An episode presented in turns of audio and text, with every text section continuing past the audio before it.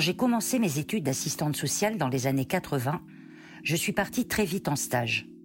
Et dès les premiers jours, j'ai rencontré une jeune fille de 13 ans avec sa maman. Sa mère m'explique que sa fille est enceinte et qu'elle a attrapé ça, entre guillemets, sur la cuvette des toilettes au collège. La jeune fille, elle, ne dit rien. Moi, j'ai 20 ans. Je suis perdue face à la réaction de la mère qui me semble à des années-lumière de toutes les connaissances que nous avons sur la sexualité. Et pourtant, il faut que je réagisse et que je les accompagne parce qu'à l'époque, avant tout IVG, il fallait rencontrer un travailleur social. Je me demande comment je vais faire pour échanger avec cette jeune fille et comment je vais leur apporter tout le soutien et l'écoute nécessaires dans cette situation. Comment Cette question, je me la suis posée tellement de fois quand j'étais assistante sociale, dans mes autres fonctions et encore aujourd'hui.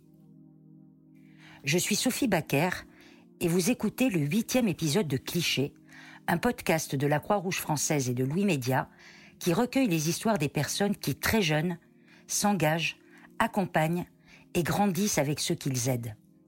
Dans cet épisode, nous écoutons l'histoire de Perrine Junier, qui a répondu à nos questions en s'enregistrant avec son téléphone. À 22 ans, ça fait déjà 4 ans qu'elle s'engage pour elle et pour les autres. Elle est aujourd'hui en formation pour devenir infirmière dans l'un des instituts de la Croix-Rouge. Depuis ses 18 ans, elle aussi se pose beaucoup cette question du comment. À mes 18 ans, du coup, après avoir passé mon, bac, euh, je suis devenue étudiante et comme beaucoup, j'ai dû euh, me trouver un, un, petit boulot en fait pour compléter euh, pour des raisons économiques. J'ai postulé dans un foyer d'accueil médicalisé dans la campagne dans laquelle je suis originaire. C'est un, un, foyer de vie où euh, sont accueillies des, des, personnes en situation de handicap. C'est des personnes avec une déficience mentale, avec des, des troubles neurologiques, etc., qui sont euh, polyhandicapés, donc avec des, avec des handicaps souvent très lourds euh, au niveau physique, au niveau cognitif, etc.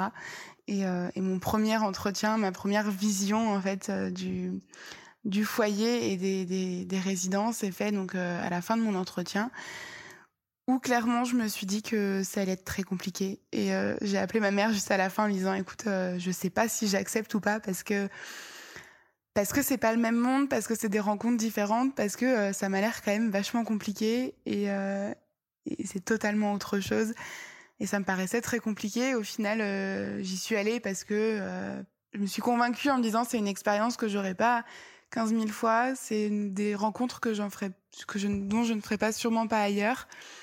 C'était c'était une occasion à saisir et, euh, et, que je ne regrette absolument pas.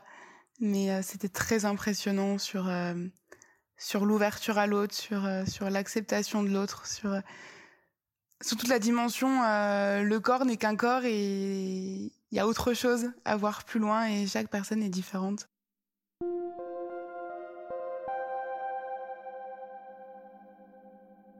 on, s'adapte parce qu'on adapte notre langage, on adapte nos, gestes parce qu'on communique plus avec les bras. C'est le regard prend toute son importance. C'est les le non verbal en fait prend tout son sens et, le, verbal accompagne en fait euh, ce que dit notre corps un petit peu avec eux. J'ai dû annoncer un jour le décès d'un autre résident du foyer à une, à une, autre résidente. Et euh, je travaillais pas depuis longtemps euh, sur l'unité dans laquelle elle était, donc on se connaissait pas encore énormément. C'est une personne qui ne parle pas, qui communique. Euh, on sait pas, c'est pas toujours de façon adaptée. On sait pas si vraiment, enfin en tout cas je ne savais pas si vraiment elle comprenait ce qu'on lui disait ou pas. Et euh, donc je lui annonce le décès euh, assez simplement avec des mots clairs pour qu'elle comprenne. Et à la fin de mon annonce, quand j'allais partir, elle arrive à m'attraper par euh, par ma tenue et en fait me, me, prend à elle donc pour faire un câlin, chose qu'elle, enfin moi en tout cas ne m'avait jamais faite jusque là. Et là j'ai compris que faut pas s'arrêter au fait que peut-être qu'ils ne comprennent pas tout, mais ils comprennent énormément de choses et euh, peuvent être capables quand ils en ont le besoin et quand ils le veulent de nous transmettre ce qu'ils ont envie et de nous faire comprendre énormément de choses. Et il y a l'exemple autre, euh, d'une autre personne a que j'accompagnais et que mes collègues accompagnent. Euh, c'est un monsieur qui est placé majorité du temps dans sa chambre, isolé, pour des problèmes de sécurité envers les autres. C'est quelqu'un qui peut se montrer très agressif envers euh, les professionnels, mais aussi envers les, résidents. Donc il est souvent très isolé, on le sort juste pour aller à la douche en fait. Et cette personne-là était accueillie, bénéficiait d'un accompagnement en bassin thérapeutique. Donc c'est un bassin proposé par euh, des ergothérapeutes, enfin des kinés, des ostéopathes et euh, l'équipe d'animation pour se divertir, redécouvrir son corps et changer un petit peu de milieu, etc. Et euh, j'ai pu l'accompagner euh, au cours d'une session dans le bassin thérapeutique.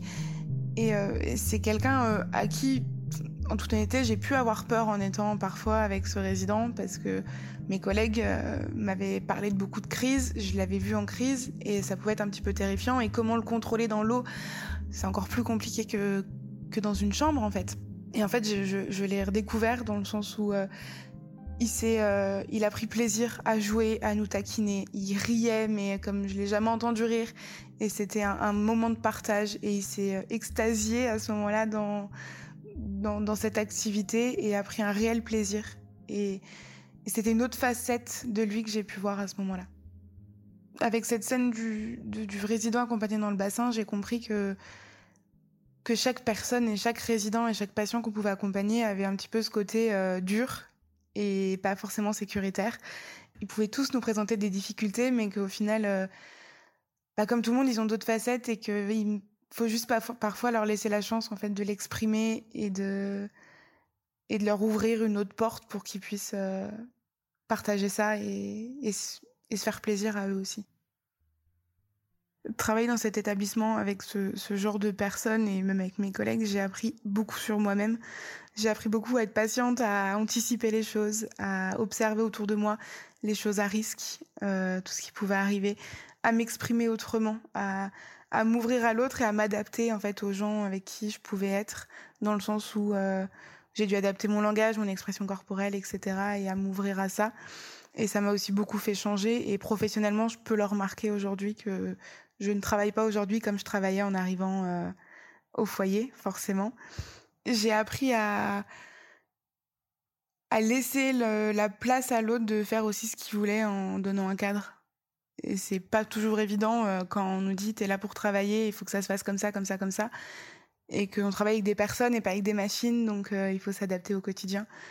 Et ça, je pense que professionnellement, c'est l'une des plus grandes choses que j'ai pu apprendre là-bas. Donc aujourd'hui, je suis étudiante infirmière, donc en deuxième année, à l'Institut de formation de Quetigny de la Croix-Rouge. Et donc, j'alterne entre des périodes de stage et des périodes de cours théoriques. J'ai fait le choix d'aller à l'IFSI euh, de la Croix-Rouge, donc à Quetigny, euh, pour euh, tout ce qui est aspect valeur que proposait l'Institut. Et en première année, on a pu me présenter le, le bénévolat. Et j'ai toujours voulu un peu faire de l'humanitaire sans forcément savoir si j'étais faite pour ça ou pas, si ça me plairait ou pas. Et du coup, je me suis lancée. On est venu euh, donc euh, à l'institut de formation pour nous présenter les maraudes, dans lesquelles je me suis engagée du coup dès octobre 2018 euh, par la suite. Les maraudes, c'est une mission du coup de la Croix-Rouge dans lesquelles on va à la rencontre de personnes défavorisées, de sans-abri, de personnes dans le besoin pour leur apporter de la nourriture, mais surtout du lien social. du coup, on est amené à rencontrer pendant pendant ces maraudes euh, beaucoup de personnes totalement différentes. Ça peut être euh, des jeunes migrants, ça peut être des, adultes, des hommes, des femmes euh, qui sont à la rue depuis 5, 10, 20 ans, ou alors qui sont à la rue depuis deux jours et qui savent pas comment ils s'en sont arrivés là, comment ça se passe. Ça peut être des réfugiés, ça peut être toutes sortes de personnes, ça peut être des jeunes qui travaillent, ça peut être des retraités, ça peut être... On rencontre toutes sortes de personnes et, on doit s'adapter et faire face et on, on comprend assez rapidement que chaque rencontre va être totalement différente de celle qu'on a fait la veille. Chaque maraude est totalement différente. J'ai appris beaucoup sur l'empathie, sur l'ouverture d'esprit, sur, euh, sur l'écoute à l'autre, sur l'entrée en relation. Je me, je me souviens d'un monsieur euh, qui est venu nous voir en maraude qui sortait de prison. Il est venu nous voir parce que bah, il avait nulle part où dormir, parce qu'il n'avait pas mangé depuis deux jours. Et, euh, et donc il était dans le besoin, on lui a indiqué qu'on était présent. Euh, en ville. Et donc il nous a rejoints. Euh, j'ai beaucoup discuté avec ce monsieur. Il m'a très rapidement dit qu'il sortait de prison. J'ai pas forcément voulu mettre ça sur le tapis directement. On a beaucoup échangé. Il m'a dit que je lui rappelais sa fille qui avait à peu près le même âge que moi. Et, on est venu à avoir une relation lambda, enfin une discussion lambda sur, sur la vie, sur la vie à Dijon, sur son avenir, sur comment il voulait se réinsérer. Et au fur et à mesure de la discussion, je me suis permise de lui demander pourquoi est-ce qu'il avait fait de la prison. Et j'ai appris que ce monsieur avait fait de la prison pour un homicide. Et là, j'ai eu le choc de me dire qu'en tant que bénévole, euh, j'ai accueilli totalement cette personne. Humainement et, personnellement, je, n'ai eu aucun souci à accueillir cette personne et à l'accepter et, à l'aider. Au contraire, ça a été euh, une très belle rencontre parce qu'il a été enrichissant, parce qu'on a échangé sur plein de choses. Mais de l'autre côté, je me suis dit, c'est quand même quelqu'un qui a tué quelqu'un d'autre. Euh, involontairement ou pas, ça me regarde pas. Je n'ai pas la situation qui est autour et je veux pas forcément la savoir.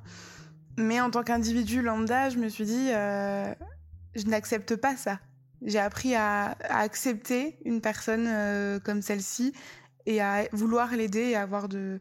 J'ai eu de l'empathie pour cette personne et, et je la rencontre encore de nombreux soirs et on discute et, et on arrive à faire abstraction, on apprend à faire abstraction de tout ce qu'on peut savoir et prendre la personne et pas forcément son histoire euh, à ce moment-là. Du coup, en mars 2020, il y a la crise sanitaire liée au Covid qui est, apparue. Du coup, j'étais en stage. J'ai pu être en stage en, cabinet libéral donc pendant un mois. Et par la suite, j'ai été en stage avec, euh, dans un centre d'hébergement pour des réfugiés. Et j'ai alterné en fait mes, mes temps de travail en tant que stagiaire et mes temps de bénévolat, où à chaque fois mes, mes référents de stage me, me laissaient euh, assez libre euh, au niveau de mes horaires pour pouvoir faire mon bénévolat.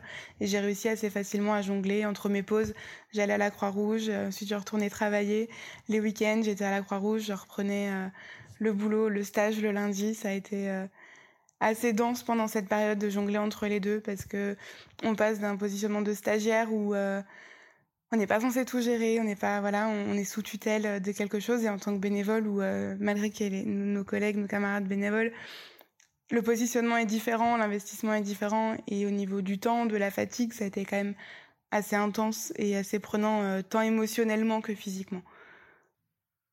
Pendant ma deuxième période de stage, euh, donc toujours pendant le confinement, j'ai été envoyée en stage dans un centre d'hébergement provisoire.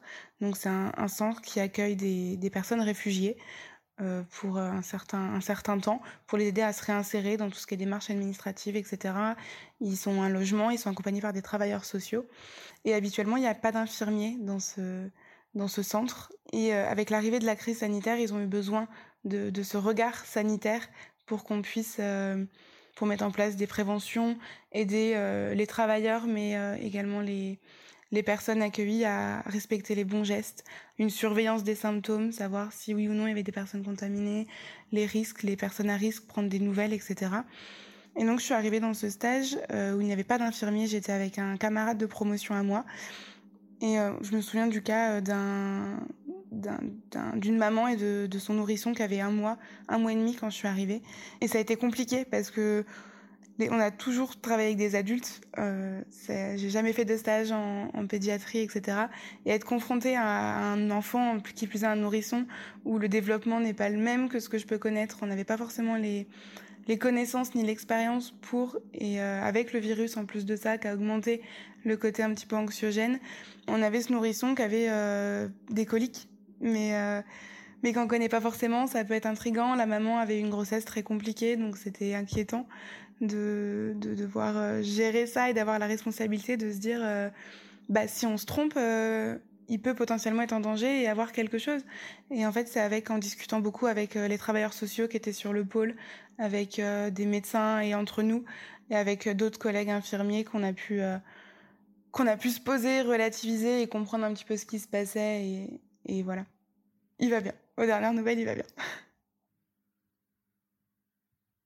À la question de est-ce que je suis engagée ou pas, oui, je suis engagée parce que je donne mon temps, parce que parce que je participe à des actions. Après, est-ce que euh, je suis très engagée euh, Est-ce que c'est euh, une super action d'être engagée? Je je le perçois pas comme ça. J'ai pas l'impression de faire quelque chose d'extraordinaire ou d'hors du commun par mon bénévolat, par mes stages ou autres. J'ai juste du temps à donner, donc je le donne. Mais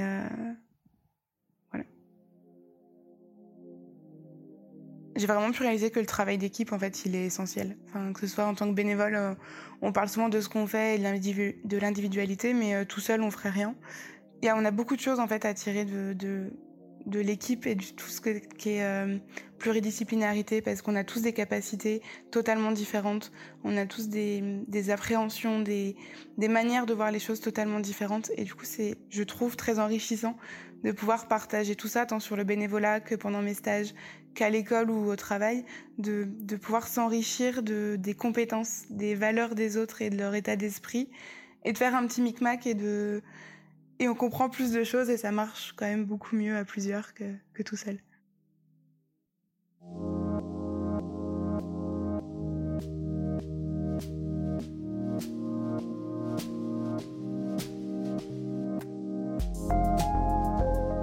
Vous venez d'écouter le huitième épisode de Cliché, un podcast produit par la Croix-Rouge française et Louis Média.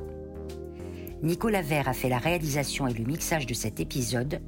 Marine Kéméré en a composé la musique.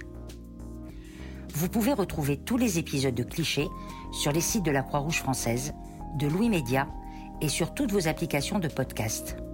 Si vous êtes salarié, étudiant ou bénévole de la Croix-Rouge et que vous voulez partager votre histoire, n'hésitez pas à nous écrire à clichépodcast.gmail.com, cliché sans accent et avec un S.